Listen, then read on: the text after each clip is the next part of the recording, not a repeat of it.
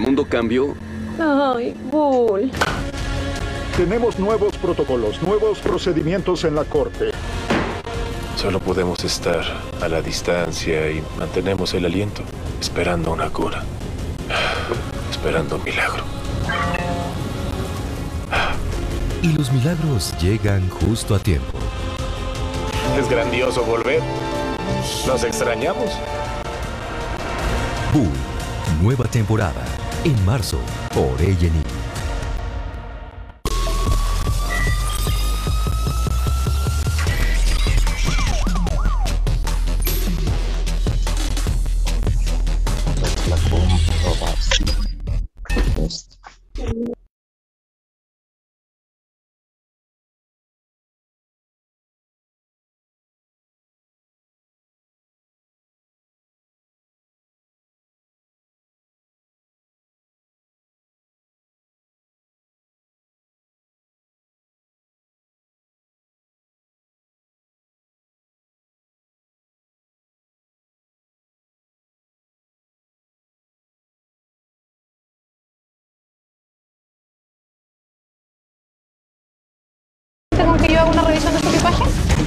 Es una zona fronteriza, por eso los carteles se pelean mucho por ella. Alto, Frontera, nuevos episodios, en marzo, por A&E.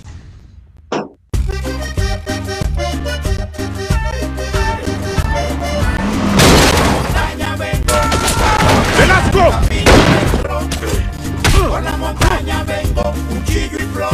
Trujillo, cúbranos atrás. La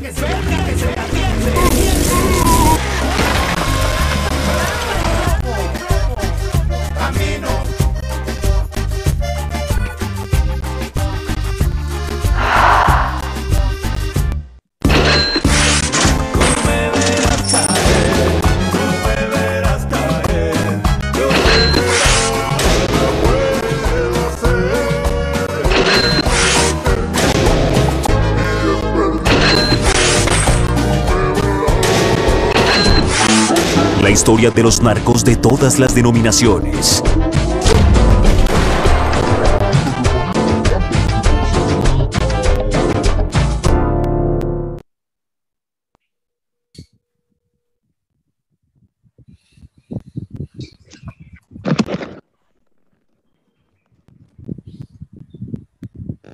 César, estás.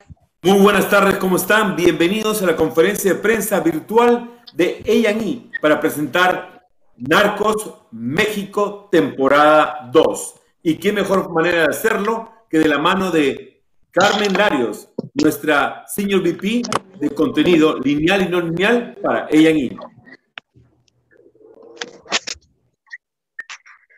nos acompañan en nuestro primer evento de prensa, de publicidad, de comunicación de A&E de este año. Estoy segura que vendrán muchos más porque tenemos muchas cosas preparadas en A&E para todos ustedes. Así que de verdad, de todo corazón, les agradecemos que se sumen a otra de, estas, eh, de nuestros eventos. Hoy estamos muy orgullosos porque, como dice César, estamos presentando a todos ustedes Narcos México, nuestra temporada 2. Y es un orgullo ser la casa en televisión por cable y en toda nuestra plataforma de esta serie, porque es una de las series más vistas y más exitosas a nivel internacional. Todo el mundo es una de las series que la gente más identifica y, siente que hay una conexión emocional con esta serie. Y creo, creemos nosotros que la razón del éxito en ella y por supuesto en, la plataforma no lineal y en todo lo que ha salido en Narcos es debido a la manera de contar una historia tan poderosa. En contar una historia que tiene que ver mucho más con algo, como dice el título de Narcos, sino con los personajes, con este elenco maravilloso que es una sorpresa, les tenemos acá, nos van a acompañar y nos van a contar de primera mano lo que ha sido trabajar en esta serie tan exitosa y con la productora ejecutiva, Jessie, que nos va a contar todo lo que, lo que ha sido esta gran serie Narcos. Creo que también una de las cosas que nos enorgullece mucho es que podemos llegar a una gran base de audiencia y podemos traerle esta gran historia a más de 70 millones de hogares a través de pues, nuestra plataforma en A&E en todo lo largo y lo ancho de América Latina. Entonces yo nada más les quiero agradecer, decirles que no se lo pierdan, que por favor pasen la voz, porque esta historia es para mucha más gente de la que a lo mejor la ha visto y que eh, por primera vez la pueden ver en televisión por cable. En toda América Latina y que en ella ni tenemos esta sorpresa para ustedes porque es una gran, gran, gran oportunidad de contar un contenido muy, muy fuerte. Así que gracias por estar acá y le paso la palabra a César para que nos dé la sorpresa de quién nos acompaña el día de hoy. Gracias a todos. Sí, vamos con la promo, por favor. Los viejos tiempos ya se acabaron. Yo te ofrezco el futuro, a menos que te dé miedo, ¿verdad?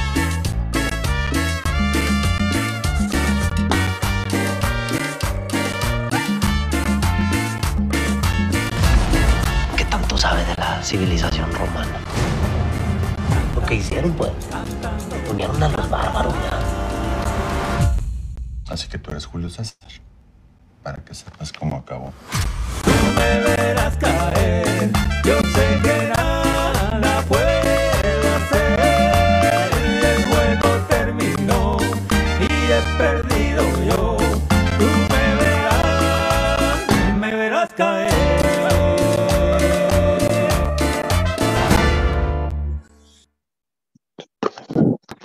Definitivamente, el género conformado por series como El Chapo y Narcos ha marcado huella en todo lo que es la audiencia de sintonía a nivel lineal y no lineal de A&E. El éxito sin precedentes nos permite hoy presentar en breve la segunda temporada de Narcos México.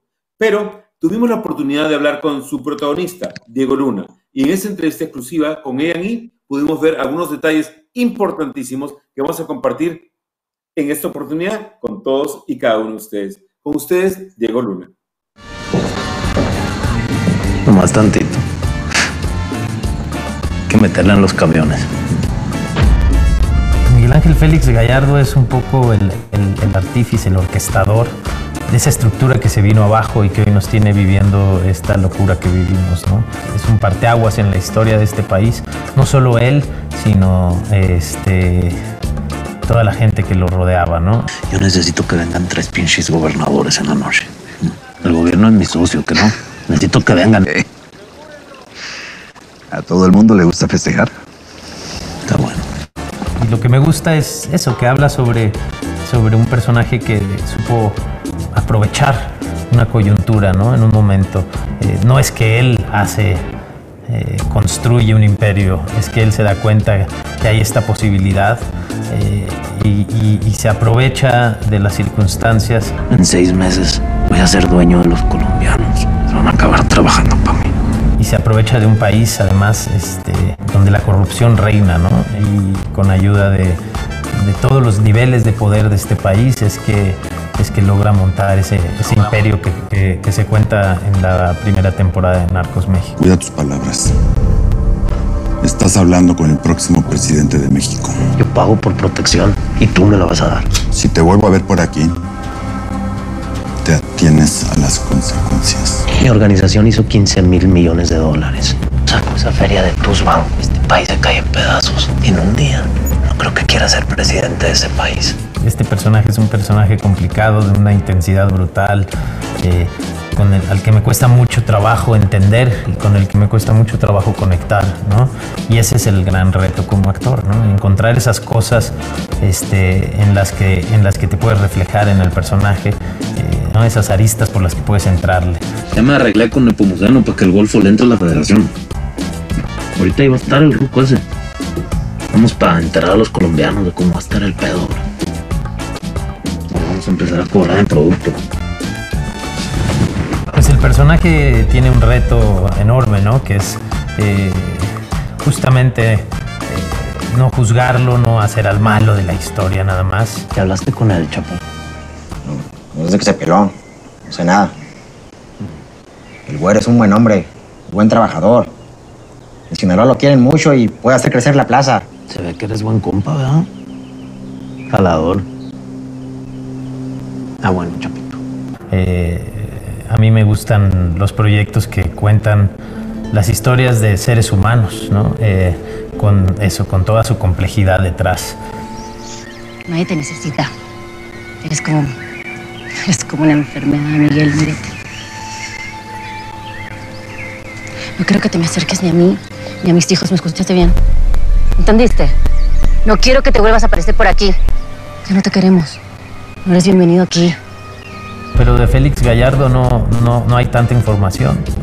Y, había que hacer un trabajo pues, de investigación y también de interpretación, ¿no? Este, eh, había que imaginarse cómo, cómo era el personaje. eh, y mi acercamiento fue a través de, de imaginarme ese México en el que vivía, ¿no? Ese México que ahora vemos con nostalgia, eh, ese México que ya no existe. eh, tratar, de, tratar de entender ese México para entender eso, el contexto de mi personaje y de ahí agarrarme.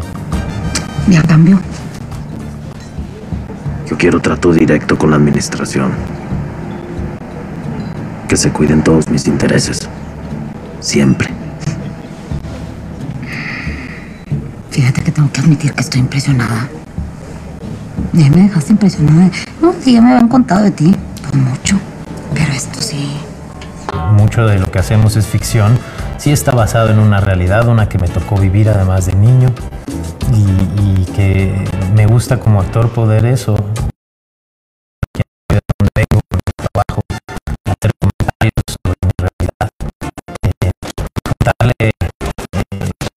Público en general la complejidad detrás de una historia que siempre se ha contado como algo blanco y negro, ¿no? Este, pues un gran reto actoral y en lo personal algo que, que me hacía falta hacer.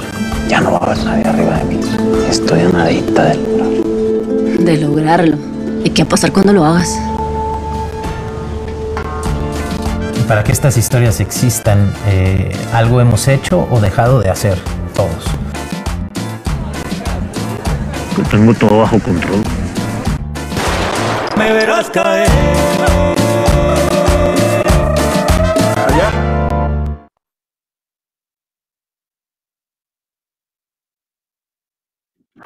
Bueno, bienvenidos a todos y cada uno de ustedes. Ahora empezamos la conversación. Este momento que estaban esperando todos con el gran elenco de Narcos temporada 2. El día de hoy tenemos a Jesse, ah, tenemos a Jesse Moore, tenemos a- también a Teresa Ruiz, a Mayra Hermosillo, a José María Jaspic y a Fernando Rejola. Así que vamos a empezar a conversar con la coproductora ejecutiva, la extraordinaria Jessie Moore. Jessie, bienvenida. Gracias. Jessie, todos queremos saber cuál es el éxito que ha hecho que Narcos haya tenido tres temporadas dedicadas a México y ahora tenga temporada 1 y temporada 2 para México y el rumor dice que viene una temporada 3. ¿Cuál es el secreto del éxito de Narcos? Um, I hope you don't mind answering. in What is My Spanish isn't No, no. great. Can you hear me? No, not a But problem. I think our What we want to know success- Mm-hmm. what is the secret behind the success of Narcos? What make this show so unique and such a guilty pleasure for everybody? We have already three seasons for Colombia, and we already have two seasons for Mexico. And rumor has it is even a season three coming. So please tell us what is the secret behind the success of Narcos? Well, I think what people really enjoy is that it's based on true stories and they can sort of look up and explore what really happened versus what's been a little bit fictionalized, that these are real people. Um, and I think they find that history interesting.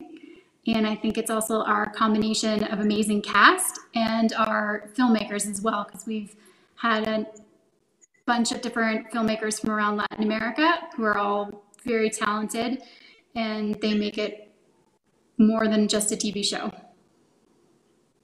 And what is exactly what the production value of Narcos, what it looked like Narcos, because it has a very unique style guide to say the least, and an amazing storytelling.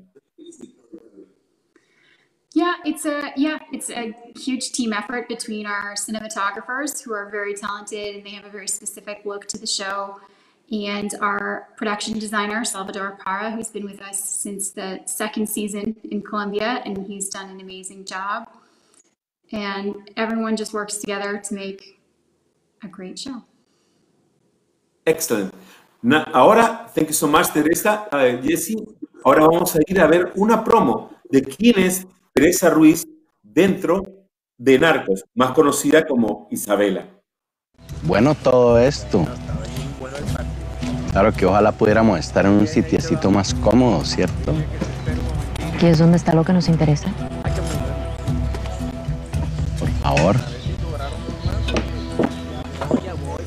A mí lo que me provoca es mu- muchas veces mucha frustración, eh, porque, porque es muy difícil, el camino de Isabel es muy difícil. Podríamos eh, solamente hablar de, de una mujer luchando por tener un lugar en una sociedad que está diseñada para hombres, en una sociedad que viene del patriarcado y, y que está hecha para que los hombres triunfen.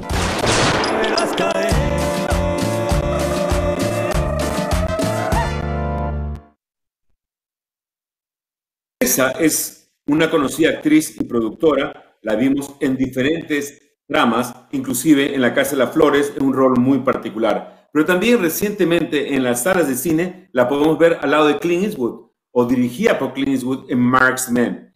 Teresa Ruiz hace en Narcos un personaje único e inolvidable y tan fuerte como el hierro. Nada más y nada menos que Isabela Bautista, la reina, la reina del Pacífico. Con ustedes, la extraordinaria Teresa Ruiz. Hola. Teresa, ¿cómo estás? ¿Pueden ver el audio de Teresa, por favor, para escucharla con claridad? Teresa, ¿nos hablas? ¿Cómo están? Buenas tardes. La primera pregunta, Teresa, es, ¿qué significa ser una mujer en Narcos? ¿Y contra qué desafíos tuviste que encontrarte para definir y crear tu personaje? Eh, bueno, creo que particularmente eh, esta mujer tiene desafíos de...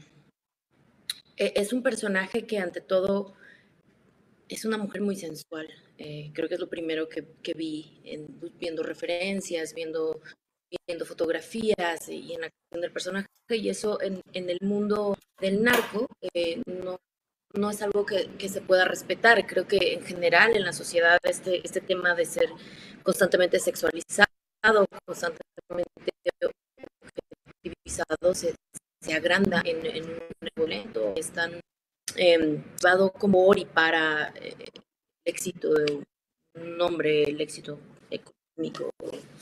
Entonces ese, ese siempre fue como un, un tema que trabajamos todas las mujeres de- del, del equipo de Narco.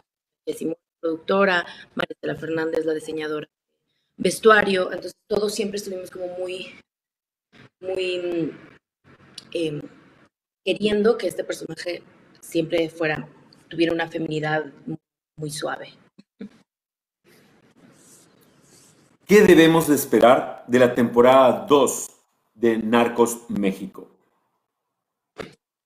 Eh, es, es, es una temporada, para mí fue una temporada mucho más intensa, fue una temporada mucho más dura, porque es cuando, en lo personal, mi personaje eh, se va de la compañía y empieza a, forjar su propio camino. Eh, era, fue una temporada donde yo pasé muchos llamados muy sola, creando, creando las cosas como desde mi punto de vista, y creo que eso es un proceso también intenso para, para, para filmar. Para, para mí fue una temporada mucho más intensa, mucho más fuerte.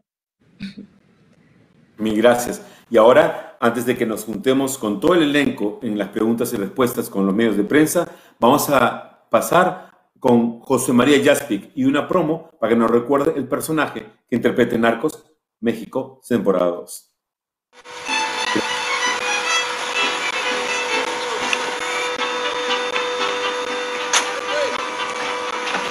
Amado Carrillo Fuentes, el Señor de los cielos.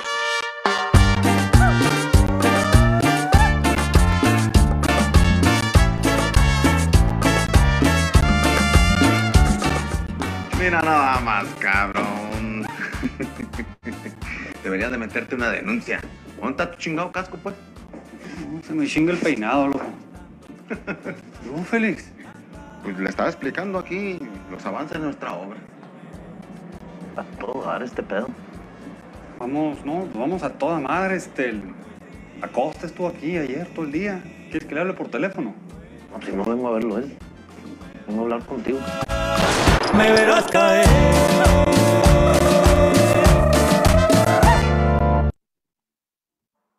José María, ¿cómo estás? Muchísimas gracias por estar con nosotros. Tú eres un actor por el- La vida en el espejo o Colosio y otras miles de papeles que has hecho en las telas, pero también eres conocido como cineasta con Polvo. Y ahora en Narcos has hecho de Amado Carrillo un personaje amado y odiado y el confidente de Félix.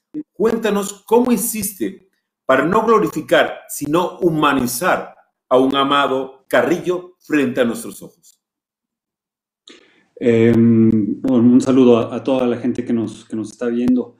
Eh, pues eh, buscar la, la- complejidad del ser humano, básicamente. Eh, cuando uno habla de villanos o de narcotraficantes, eh, muchas veces eh, se enfoca uno en lo negativo y entonces el personaje se vuelve una caricatura, pero cuando el trabajo parte de un humano, de, tratar de entender cuáles son las cualidades y los defectos, eh, entonces el personaje toma un, pues una dimensión humana, lo cual lo hace eh, mucho más creíble. Eh, en cuanto a glorificar, pues realmente eso es algo importante en esta serie, que creo que es la- también la diferencia de, de otras series que abordan el tema, porque la misma historia no los glorifica.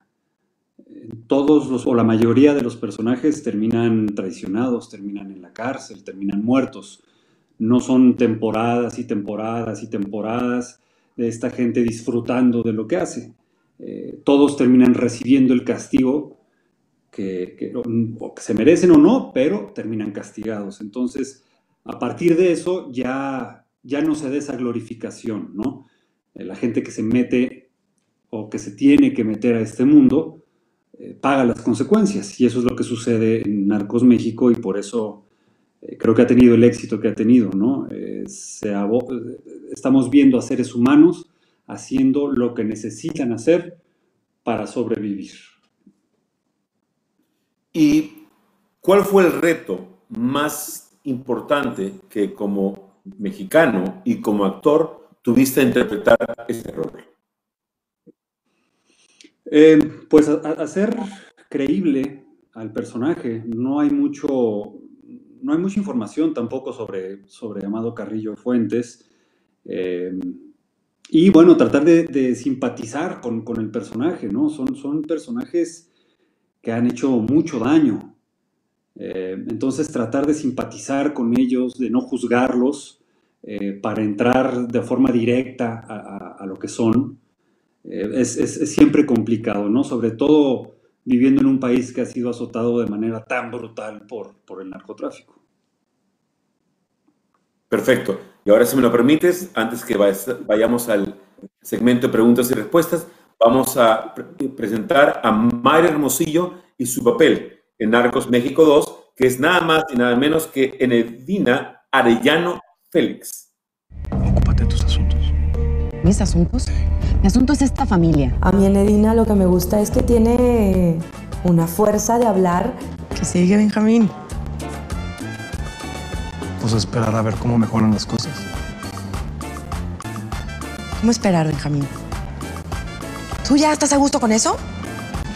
Acabo de hacerle ganar muchísimo dinero a esta familia. Ah, sí, ¿y a quién fue la pinche idea de usar esto como palanca, eh? Tuya. Tiene esa fuerza de poder tener una voz y que su hermano le diga, bueno, va, ahí voy a decir lo que tú quieres que diga con el Big Boss. Me verás caer.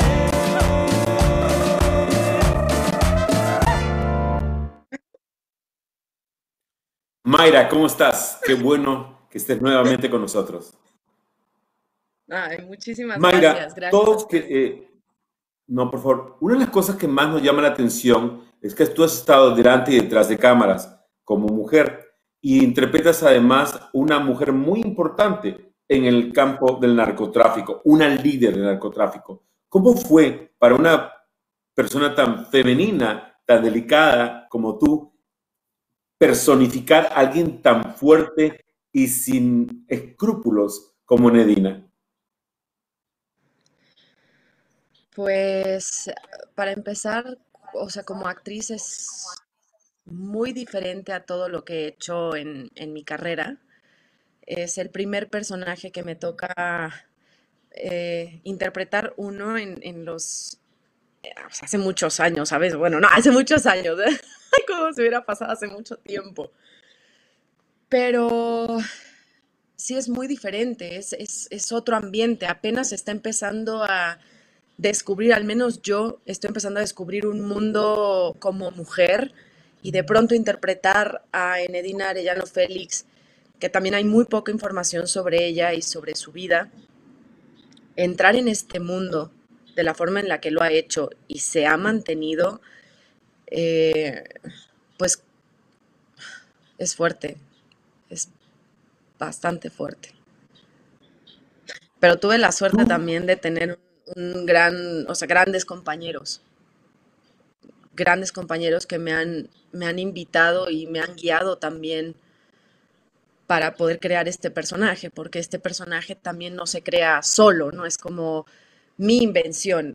Para empezar es alguien real y para terminar esto se genera en equipo. Y Narcos ha sido un gran equipo para llevar cada personaje a, pues que se sienta esto, ¿no? Esta, esta colaboración. Mayra, una de las cosas que todos queremos saber es que te vimos en participar con Diego Luna en privacidad. No es la primera vez que trabajas con Diego Luna. ¿Qué es para Mayra trabajar con Diego Luna? ¿Quién es Diego Luna cuando comparten escenas? Eh, a mí me ha tocado conocer a Diego y me ha sorprendido porque es alguien muy generoso. Es una persona muy divertida. Eh, yo no tengo idea cuánto ha leído, a cuánta gente debe de conocer, porque sí, cu- cuando hablas con él, te quedas con algo.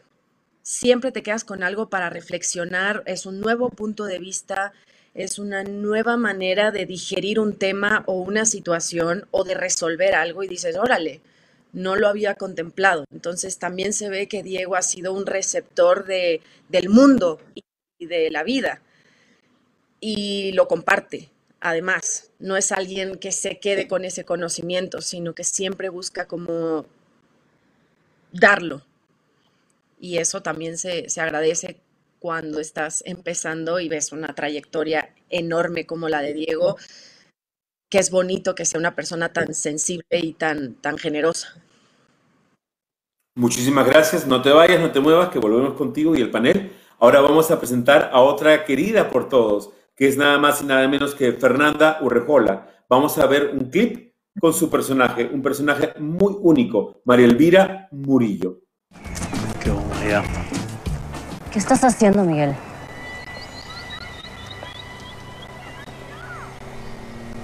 Perdón. Digo, por, por parecerme así, ¿verdad? En la nada. Es que andaba pensando mucho en ti, mija. Tener una, una mujer que no le tuviese miedo a, a su marido y que fuese firme y que fuese dura era, era algo que me llamó mucho la atención. No quiero que te me acerques ni a mí ni a mis hijos, ¿me escuchaste bien? ¿Entendiste? No quiero que te vuelvas a aparecer por aquí. Porque por un lado es muy firme y se muestra muy dura ante el mundo, pero también tiene su corazoncito y es, y, y- y es muy frágil. Y yo también he tratado de jugar con, con, con variedad de emociones para que no sea solo de una línea. A ver, ya se acabaron los delirios de grandeza. Ya nomás me voy a ocupar de lo que tengo enfrente. ¿Y eso qué es? Pues, que mi organización esté sana. Que mi gente esté bien. Me verás caer.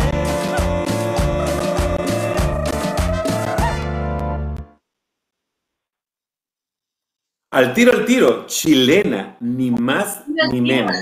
Eres, eres María Elvira Murillo, eres la segunda esposa de Félix Gallardo, el jefe de los jefes. ¿Cómo de Chile llegaste a este papel enorme, ambicioso, que te ha abierto tantas puertas y que ha permitido que llegues a tantos escenarios internacionales de la mano de, Iñaki? Cuéntanos, Fernanda. Bueno, fue muy hermoso porque eh, llegué a vivir a Los Ángeles y el primer año de estar viviendo aquí eh, busqué Narcos, así es que fue primero para mí eh, la señal de que tenía que seguir eh, viviendo aquí y, y, armando mi carrera internacional y por otro lado una súper, súper oportunidad y, y, un gran desafío. De partida Como chilena, toca ser ¿cómo mexicana que no, ni siquiera había escuchado nunca el acento de, del norte de México, entonces era todo muy nuevo para mí. Y a diferencia de mis compañeros, también eh, en, mi, en, mi, país, quizás ahora, y tristemente lo digo, hay más cultura narco, pero, pero la verdad es que cuando yo crecí, la época que yo iba creciendo, no, eso no existía tanto. Sabíamos, sabíamos de lo que ocurría en Colombia, sabíamos más o menos de lo que ocurría en México, pero tampoco... Eh, entendía muy bien ese mundo, entonces me tocó investigar y estudiar y, y, como bien dicen todos los demás, tampoco hay mucha información sobre, sobre este personaje, solo su nombre. ¿Cómo construiste el personaje? ¿De qué te valiste para crear un personaje tan creíble y tan humano al mismo tiempo? Porque para muchos tú eres tan vulnerable como la audiencia, tan, estás más cercano a la audiencia que a, los grandes jefes. ¿Cómo hiciste para mantener ese balance? Bueno, eso es lo hermoso también. Los seres humanos, no importa dónde vengamos, somos seres humanos y compartimos las mismas emociones y, la profundidad y, y, es, y, desde ese lugar no es tan difícil. Pero, pero claro, me tocó estudiar más eh, sobre la historia, eh, meterme un poquito más a ver quiénes eran estos personajes, cómo se movían. Además que lo complejo de, de María Elvira es que ella viene de una familia de narcotraficantes, entonces conoce muy bien el, el mundo, solo que para ella hay reglas y, y eh, se me acaba de ir la palabra, pero... Eh, Valores. Cosas que, que, no se pueden romper, como, como la fidelidad con tus compañeros, la familia, cosas que para ella son muy importantes y que a pesar de haber crecido en un mundo de narcotráfico, fueron eh, valores que su papá igual le inculcó. Y su marido, que ella lo vio desde el comienzo, crecer, ar armar este imperio o, o eh, ser parte de este, de este gran imperio, eh, ella ve ese tránsito de ser un hombre arraigado a su familia a luego perder totalmente la cabeza por poder. Así es. Bueno, ahora vamos a presentarles una promo con la increíble Mariana Treviño, quien lamentablemente no pudo estar con nosotros en este evento, pero todo su arte siempre está con nosotros en Arcos, temporada 2 aunque sea muy dolorosa, es una historia dolorosa, compartida por toda Latinoamérica y, y yo creo que es importante reflexionar en ella. Este, no ha sido una historia nada más de hombres, pues, o sea, es una historia que también ha, ha sido también contada desde el punto de vista vivido, más bien desde, desde pues, las mujeres que han estado involucradas.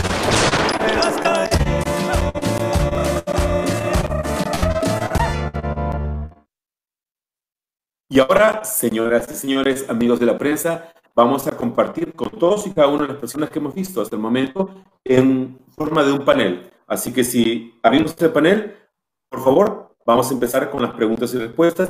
Mariana, necesito que me ayudes con las preguntas y respuestas para que cada medio nos pueda anunciar el medio y el país que representa.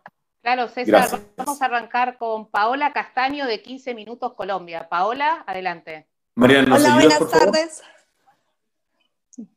Hola, ¿cómo estás? Mucho gusto, Paola Castaño de Revista 15 Minutos de Colombia. ¿Cómo han estado? Mi pregunta va para Teresa. Eh, Teresa, digamos que el mundo del narcotráfico es un mundo muy masculino. ¿En quién te inspiraste para ser el personaje tuyo de una narcotraficante. Nosotros en Colombia tenemos un referente muy claro que es Griselda Blanco. Quizás en ella o en quien precisamente te, eh, te inspiraste.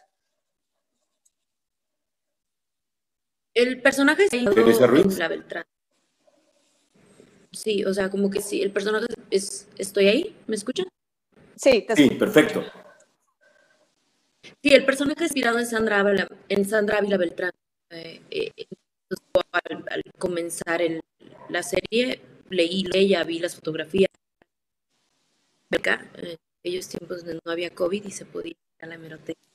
Y, y, busqué mucho en, en, periódicos antiguos, en fotografías, este, tuve amigos que fueron al Semana Z, o sea, que me mandaban recortitos y fue mi inspiración desde ahí. Algo curioso fue que muchos de estos periódicos, en la época en que salieron, hablaban de que ninguna mujer podía hacer el, tamaño de cosas que hizo Sandra Ávila Beltrán, aunque fueran hacia la delincuencia o el narcotráfico, pero es como si, como si una mujer no puede hacer nada bueno, pero tampoco puede hacer nada malo. Entonces mencionaba mucho de, en ambos lados y, y, y, la forma en la que vivían de ella era muy despectiva. Este, eso fue muy interesante para mí. Gracias, Teresa. Vamos con la segunda pregunta, por favor. Sí, seguimos con Hernán Soto de Clarín de Argentina. Hernán. Hola a todos. Bueno, muchas gracias por su tiempo. Mi pregunta va en concreto para, para, el cast, a ver si en algún momento sintieron algún tipo de miedo al abordar una serie que toca una temática tan compleja como el narcotráfico. ¿Quién desea contestar? José María. Sí, sí, si tenemos que, perdón, es que no, no entendí la palabra si tuvieron algún problema en abordar un tema tan difícil y tan riesgoso como el narcotráfico. Ya. Eh, pues es, es, es, un tema doloroso, definitivamente, eh, pero es importante hablarlo, es importante crear una conversación, eh, porque es una realidad, ¿no? desgraciadamente, estamos sumergidos en, y no nada más en México, en varios países de Latinoamérica, pues estamos al lado del, del, consumidor número uno de drogas en el mundo. Entonces, es algo que, de lo que se tiene que hablar. Es importante no glorificarlo, es importante crear una conciencia y una, y una eh, pues, pues, crear, crear una conversación, ¿no? Eh, para, que, para saber qué es, qué, qué, por dónde podemos salir, si es que hay salida o no, qué rumbos hay que tomar. Eh, sabemos que la, guerra contra las drogas no ha funcionado en ningún lado y no funcionará jamás. Entonces, pues bueno, tiene, tiene que haber otras rutas. Eh, en cuanto a que sea algo peligroso para nosotros, pues no, no, no, puedo hablar por mis compañeras, pero en mi caso pues no lo ha sido, ¿no? Ha sido más más que peligroso, ha sido algo doloroso. Gracias, José María. Ahora vamos con la tercera pregunta, por favor. Sí, seguimos con Sergio Villamizar de Colprensa Colombia. Sergio. Eh, buenas tardes. Eh, mi pregunta va para Mayra. Quisiera preguntarles eh, lo contrario a lo que le, le, preguntaron ahorita sobre la construcción del personaje. Quisiera saber sobre cómo eh, salen del personaje una vez terminada la, la producción? ¿Cómo dejan ese personaje atrás para abordar el siguiente trabajo? Pues, ¿el siguiente trabajo te refieres a un personaje nuevo en la vida? Sí, distinto. O simplemente termina un... Yo normalmente sí procuro darme un tiempo de, digamos que de vacación, de tener una vida propia, de tener una... Porque claro, cuando uno está en un proyecto, eh, por ejemplo, ahorita con, con la pandemia, pues te cuidas por todos lados, o sea, no te puedes subir una moto porque sabes que si te caes, si te fracturas, pues sí lastimas a la producción y el plan de una producción. No puedes estar probablemente con 80 mil personas ahorita en una pandemia porque si te contagias, afectas directamente a una producción. Entonces, lo que sucede cuando termino yo un proyecto sí es como darme un espacio, viajar, permitirme hacer cosas diferentes, cosas que, que, que, que quiero, que me ponen nerviosa, que me invitan a, a aprender, me encanta tomar talleres. Y luego ya, espero que, que, que, que venga un nuevo proyecto y estar abierta a- al nuevo proceso. Gracias, Mayra. La siguiente pregunta, por favor. Seguimos con Mónica Rubalcaba de F México. Hola, mi pregunta también es para quien quiera contestarla. Me gustaría, mm, sé que algunos no son mexicanos y me gustaría saber qué México descubrieron con su participación en, en Narcos, eh, tanto los mexicanos como los extranjeros, y también cómo viven esta mm, transmisión que se va a hacer ahora en televisión. Te va a contestar Fernanda. Eh, bueno, yo soy de México, soy, soy una fan de, de la cultura mexicana. Encuentro que es un país muy rico desde, desde toda la variedad que tienen y de los lugares, eh, la verdad, y de su gente. Me, me fascina. Eh, sí, como bien dijo José María, es muy triste, o sea, es muy doloroso eh, meterse en, este tema. Entender que, es muy difícil quebrar también clarificado y, y por qué me gusta este, este, este show, porque realmente no lo hace. Eh, como bien decían mis compañeros, ti- tienen, se, castigan a los personajes. Entonces, claro, por ese lado, meterme en la, en la cultura narco y entender ese mundo fue muy doloroso y saber que todavía está muy activo en México es muy triste. Pero por el otro lado, yo viajaba a México y me quedaba y, empezaba a viajar por distintos lados y recorrí un montón y me encantaría seguir haciéndolo. Y amo su cultura, amo la gente, amo que cada lugar tenga su propio estilo y, amo los colores, y amo la alegría, y amo esa pasión. Entonces, eh, yo estoy una agradecida y espero volver a México lo antes posible. Gracias, Fernanda. Seguimos con Araceli García. Jesse, let's, let's see if Jesse can also add something. What do you love so much Mexico? Um, basically all what Fernanda said. I love the people, the food, the passion everyone has here. I love going to different parts of Mexico. I love Durango. I love Puerto Vallarta. I love everywhere I've been. It's been a great experience. Perfect. Mariana, vamos con la siguiente. Araceli García del Universal México. Araceli. Hola, mucho gusto. Eh, mi pregunta sería para José María. Eh, quisiera preguntarte eh, qué tanto sabías, a lo mejor antes de, su- de estar en este proyecto, qué tanto sabías de este mundo del narco eh, y qué fue lo que aprendiste, ¿no? Si de cierta forma, bueno, me imagino que el, estar en esta serie pues habrá cambiado tu perspectiva de cierta forma.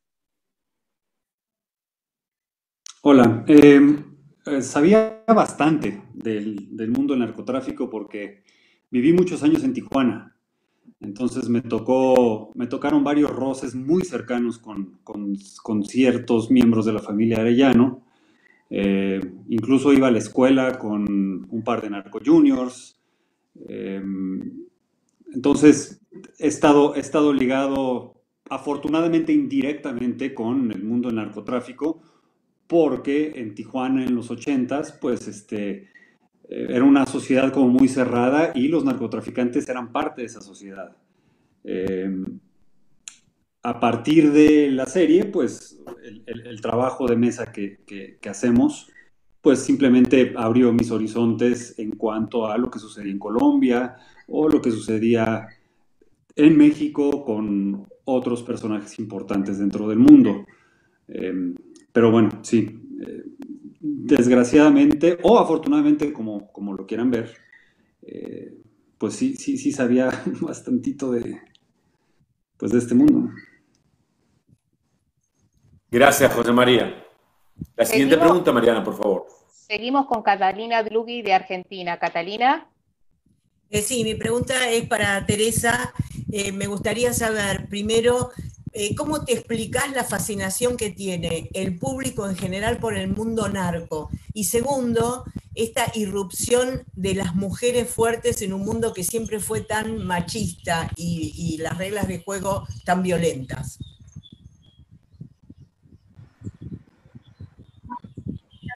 Materialista el mundo del narco. eh, es un mundo en donde todo lo que ellos hacen lo hacen por dinero, lo hacen por poder. Y creo que es por eso que es tan fascinante para, muchísima gente, porque la sociedad en este momento es una sociedad muy, materialista.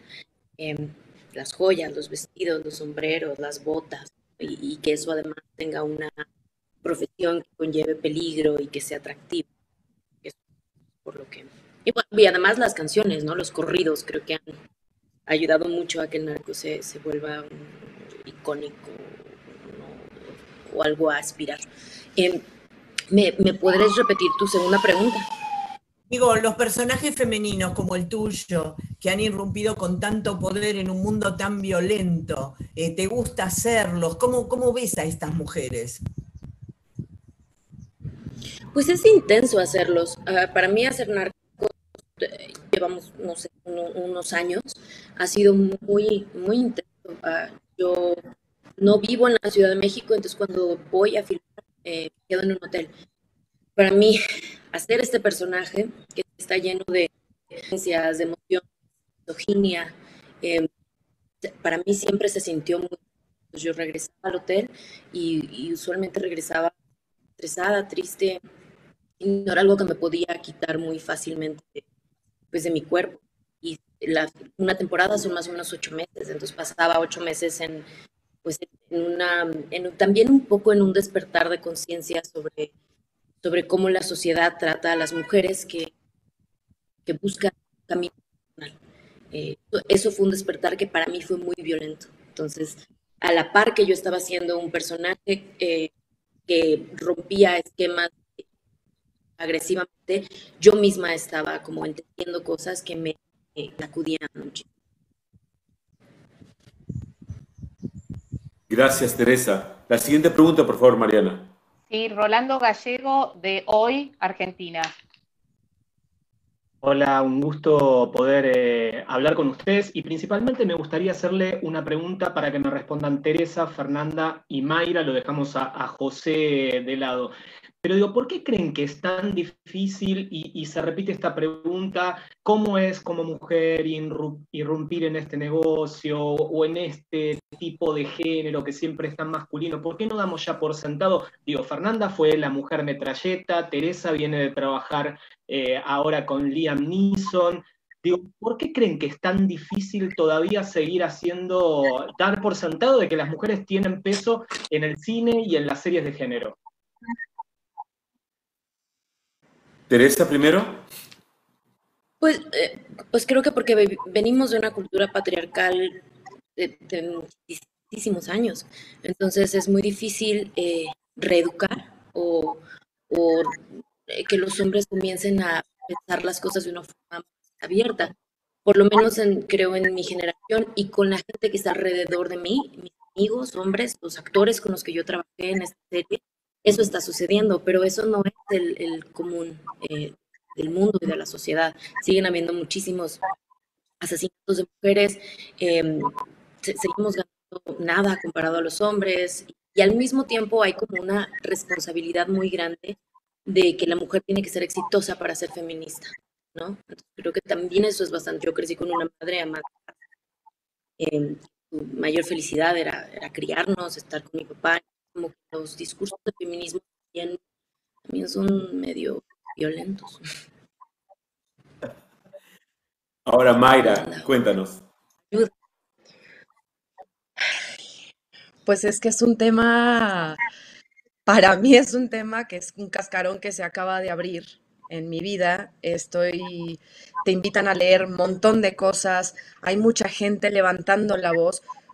Imagínate que, yo soy de Torreón, Coahuila y tenía al lado todo el tiempo las, eh, los asesinatos en Juárez, los feminicidios, y yo no entendía qué era eso. O sea, era como, ah, una más. O sea, hasta yo lo normalicé. Y en cuestión de trabajo, yo me acabo de enterar hace unos años que había diferencia en cuanto a al pago, eh, eh, la diferencia entre hombre y mujer, si le pagaban más al hombre que a la mujer. O sea, yo ni enterada estaba. Y obviamente yo no tenía tampoco idea de qué tanto tenía que hacer una mujer para poder lograr estar en donde quería estar, ya fuera ser madre, ya fuera ser una profesionista. Y es eso, es como si te dieran solamente dos caminos. O eres mamá, o si no eres madre, entonces tienes que ser una gran, exitosa mujer profesional, porque si no, entonces, ¿qué estás haciendo en el mundo? Entonces, es muy confuso, es bastante violento, como dice Teresa, y creo que estamos en un camino de, cuestionarnos. Ahora, la, yo creo que la invitación fuerte es no imitar discursos, sino realmente como, como mujeres y como seres humanos, incluso los hombres, cuestionarnos y preguntarnos, porque cada uno tiene un round diferente, pero con unas raíces muy sólidas que nos dicen cómo tenemos que ser. Fernanda. Sí, bueno, para seguir agregando lo que dicen mis compañeras, que, que les encuentro toda la razón, estamos viviendo en una época muy interesante también para la mujer, que se está abriendo y estamos pudiendo poner estos temas a la luz y entendiendo que se requiere un cambio. Eh, por otro lado, creo que es súper interesante, eh, por ejemplo, mencionaste el personaje de Mujer de Trayeta e incluso los personajes que hacen mis compañeras y yo misma en esta serie, en un, en un mundo tan machista. Hablamos de personajes de muy fuertes, de todas las mujeres, por ser mujeres y sobre este, a este patriarcado, ¿no?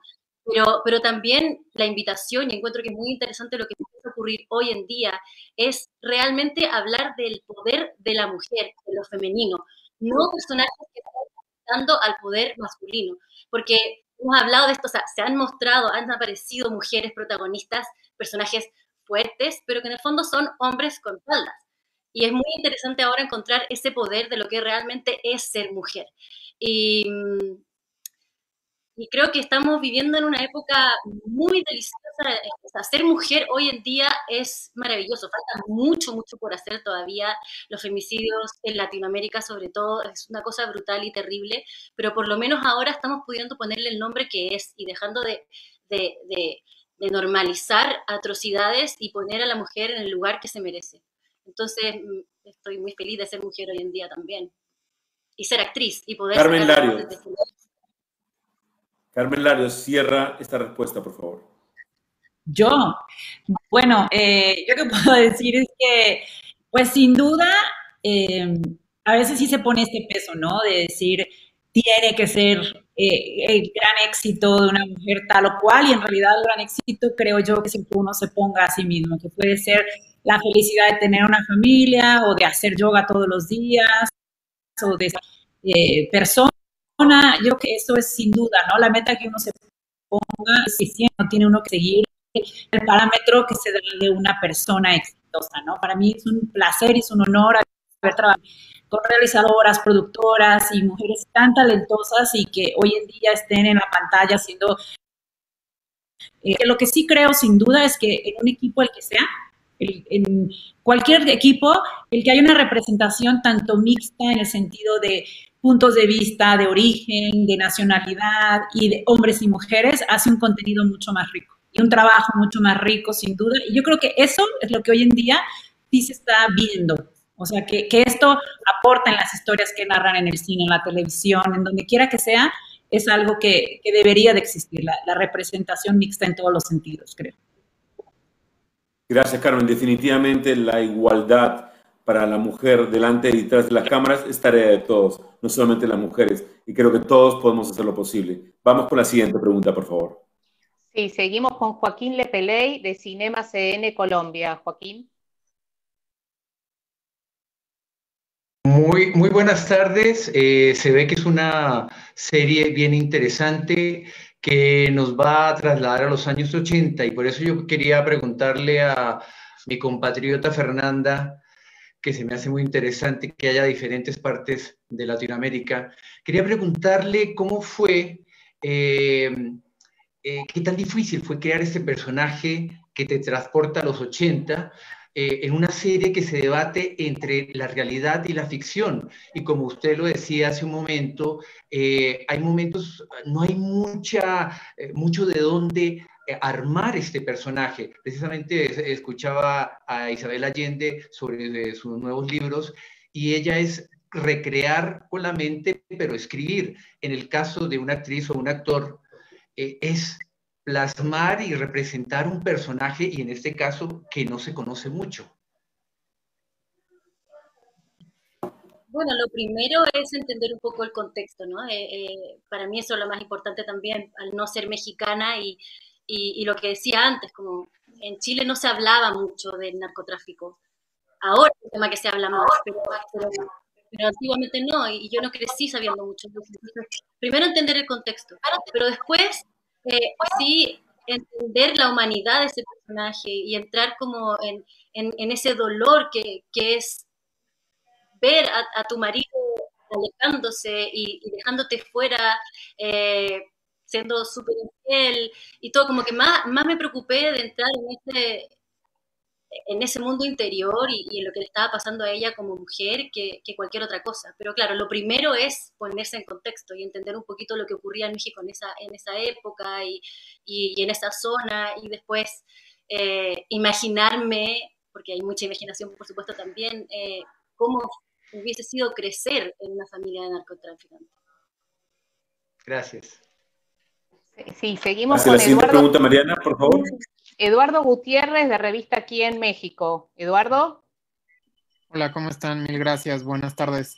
Eh, me gustaría, José María, un poco preguntarte que si pudiera ser que, nos ampliaras un poco esto que nos comentabas tan interesante acerca de pues, tu cercanía en algún momento dado con este tipo de, de familias que creo estarán todos de acuerdo, son familias de poder al final del día, y, cómo esto te ayudó también para el personaje. Y, bueno, en general a todos, agradecerles y preguntarles también eh, cómo fue eh, este grabar la serie, de pronto la gente eh, que, solamente tenemos la oportunidad de verlos en televisión, nos quedamos con las ganas de saber cuáles son todas estas cosas que suceden tras las cámaras, cómo fue su convivencia, qué disfrutaron más, qué disfrutaron también menos con respecto a hacer esta serie. Les agradezco a todos. Gracias. Pues realmente no hay mucho más que decir. Te digo, en Tijuana pues era ir a fiestas y convivir con Ramón Arellano que de repente llegaba o este, ir a la escuela con dos o tres narco juniors que pues realmente no, no, no es que estuvieran hablando de drogas todo el día o que se portaran violentos, eran, eran compañeros nada más toda esa gente o la gran mayoría están muertos o están en la cárcel. Eh, uno de mis amigos con, el que iba en la escuela eh, acaba de salir de la cárcel hace poco. Eh, y yo, pues bueno, perdí, no es que me llevara con ellos, pero eran parte del, del, pues del, ámbito, pues del grupo. era gente que, pues que con los que vivías, vivías en la misma colonia, ibas al mismo club, ibas a la misma escuela, los veías en las tardeadas, dando la vuelta, dando el rol. Entonces, pues bueno, así fue la, relación. En cuanto a la convivencia, pues eh, ha sido un deleite, ¿no? Este, trabajar con, amigos, con gente que, pues que admiro, que quiero mucho. Eh, ha, sido, ha, sido muy, muy divertido, pero bueno, dejo también que mis compañeras aquí cuenten sus historias. A ver, Mayra, ¿cuál fue la historia que quieres compartir? Que yo sé que quieres compartir. No. El detrás de cámara, cuéntanos. ha sido muy bello. Yo me la paso muy bien, muy bien. Nada, eso me la paso muy bien. Teresa, tú eres menos tímida que Mayra, cuéntanos. Este, ¿qué les cuento? Eh, pues, es que es difícil grabar narcos, o sea, todos nos llevamos muy bien, pero pues dentro de esta amistad tan bonita que tenemos también de repente hay cosas muy eh, que estamos grabando, filmando a las 2, 3 de la mañana, este, con gente del ejército, recreando una escena que realmente pasó, o sea, creo que todos somos muy sensibles a eso, de saber que todo lo que estamos grabando en ese momento sucedió en México. Yo crecí en Juárez, y, y, muchas de las cosas que pasaban en, que leían los guiones, que yo tenía que reactuar, eran cosas de las que yo había oído, cosas que habían lastimado gente. Entonces siempre ha servido tener el núcleo de donde todos somos amigos, todos nos conocíamos hasta un poco de antes, para poder contar esa historia con soporte y juntos.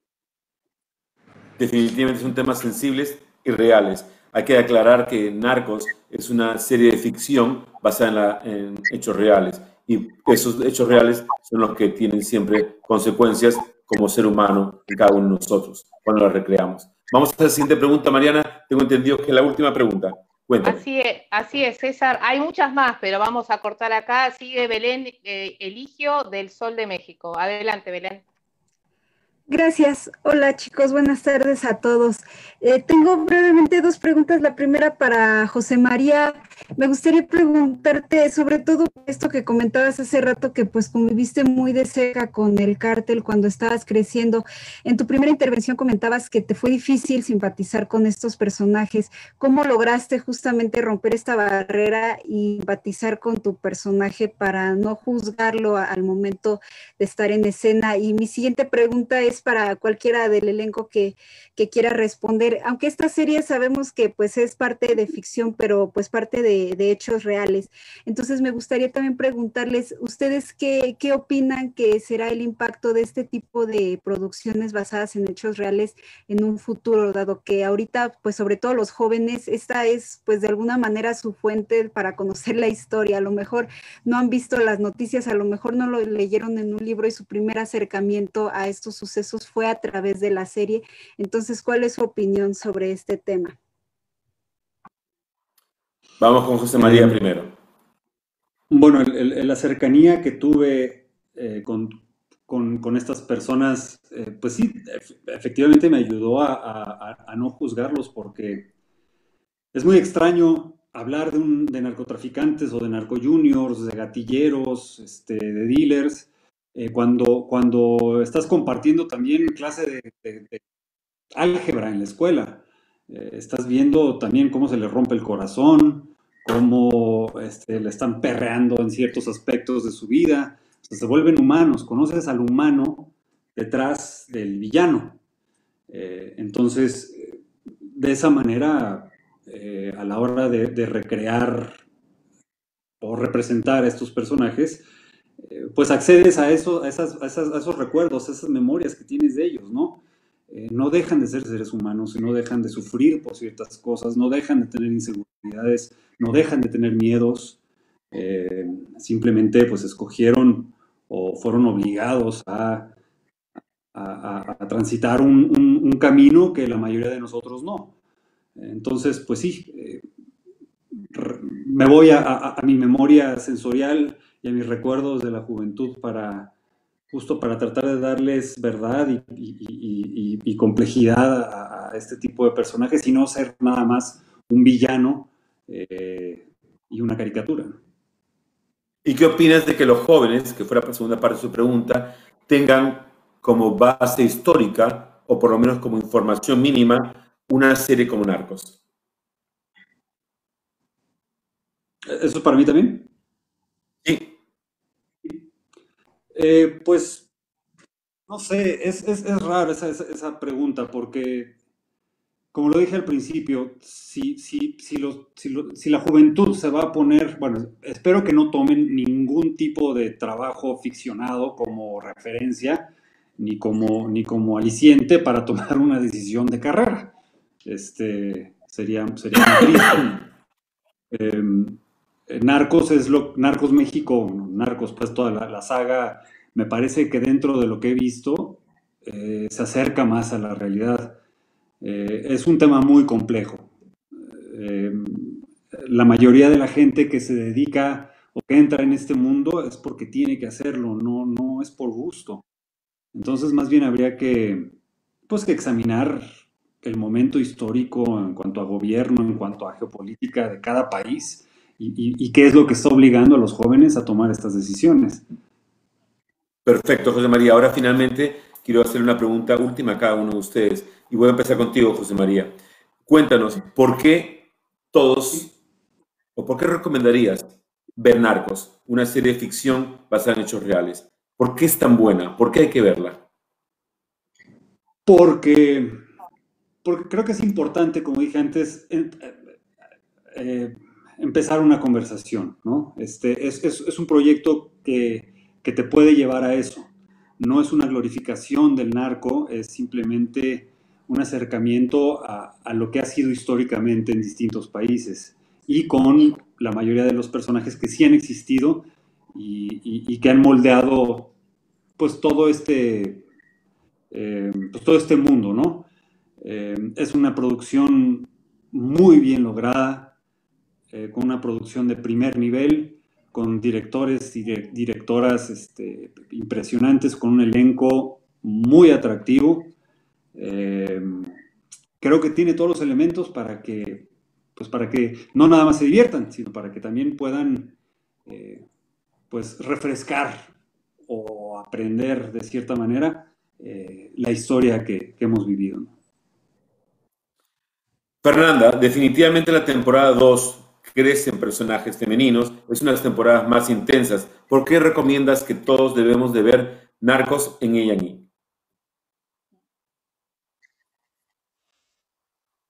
Bueno, por todo lo que ya dijo, y también persona femenina tan súper atractivo y, mm, y creo que es una serie que, que, además de estar muy bien lograda, tiene, tiene mucha variedad de cosas y eso a mí siempre me parece atractivo eh, de ver. Eh, en esta también se muestran lados más humanos de todos los carteles eh, y también esta guerra entre todos. Entonces lo encuentro, creo que es una, creo que es una temporada muy en, variedad y en la complejidad de todos los personajes. Y, con, y también, porque es un elenco increíble, así que tienen que verla. Teresa, tú hablas de intensidad, hablas de violencia, hablas del rol femenino, hablas de una serie que está cambiando de alguna manera el storytelling y el rol de las mujeres dentro de, las narcoseries. ¿Por qué hay que ver Narcos México? ¿Cómo, ¿Por qué lo pues recomiendas? por todas estas cosas. Dijimos, a, mí me gusta, a mí me dio mucho gusto ser parte de este proyecto porque creo que es un proyecto que junta generación de actores, directores y fotógrafos mexicanos y latinoamericanos que yo creo que es lo mejor que existe. Entonces también en términos creativos es una serie que está hecha por, por, por mucha gente muy, muy, muy chingona. Muy bien dicho. Gracias. Y finalmente, Mayra, cuéntanos, ¿Qué puedes decir? ¿Por qué hay que recomendar Narcos y por qué no podemos dejar de verla? Bueno, yo creo que cuando un proyecto te mueve las entrañas y un proyecto te invita a reflexionar y te provoca desde la creación, yo estoy segura que eso va a generar algo a la persona que lo ve, que también le va a provocar algo. Y creo que eso es la razón por la que yo invitaría a la gente, porque creo que va a decantar de maneras muy diferentes en todos los espectadores. Y eso es lo importante, que se genere un intercambio de, de sí, de comunicación, de reflexiones, más todo lo que ya han dicho mis compañeros y mis compañeras sobre por qué. Muchas, muchas gracias, Mayra. Hermosillo, muchísimas gracias, Fernando Rejola, muchísimas gracias, este, Teresa Ruiz y obviamente José María Jaspic. Carmen Malearios, tus palabras finales, por favor. No se lo pueden perder. Además de todo lo que ya dijeron, es un gran show de entretenimiento. Tiene, como dijimos, al gran elenco, que de verdad es un talento actoral de primer nivel a nivel mundial. O sea que les agradecemos muchísimo que estén aquí. Invitamos a que todos los vean en sus grandes papeles, gran trabajo, porque es, excepcional. Así que además, pues entretenimiento que vale la pena ver. Definitivamente Narcos es una serie como pocas, tiene la visión creativa de alguien tan importante como Eric Newman, de la mano de Jesse Moore, que está con nosotros, pero con un elenco espectacular de los cuales han podido ver con Diego Luna, Mariana Treviño, Teresa Ruiz, Mayra Hermosillo, José María Jaspic y, y Fernanda Urrejola. Creo que es un storytelling único en escenarios reales, basada en hechos reales y personajes reales, pero una serie de ficción que ha dado de hablar, que hablar desde el primer instante. No se la pierdan por ahí, Ani. Muchísimas gracias por estar con nosotros. Felicidades, bendiciones y pronto habrá más con Narcos en A&E. Muchísimas gracias, César y Moni, por la invitación. Un beso gigante. Gracias. Felicidades. Los viejos tiempos ya se acabaron. Yo te ofrezco el futuro, a menos que te dé miedo, ¿verdad?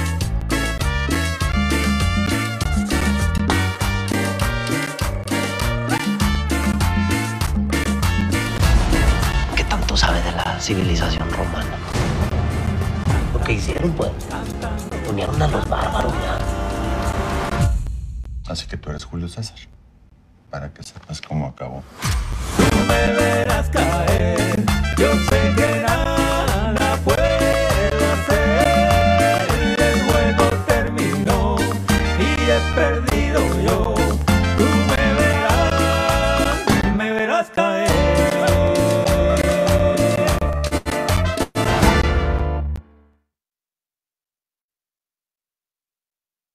con el precio y la historia y aquí tienen la invitación el próximo febrero 11 a las 2 de la tarde. Nos vemos pronto y muchísimas gracias por participar con A&E. Hasta la próxima.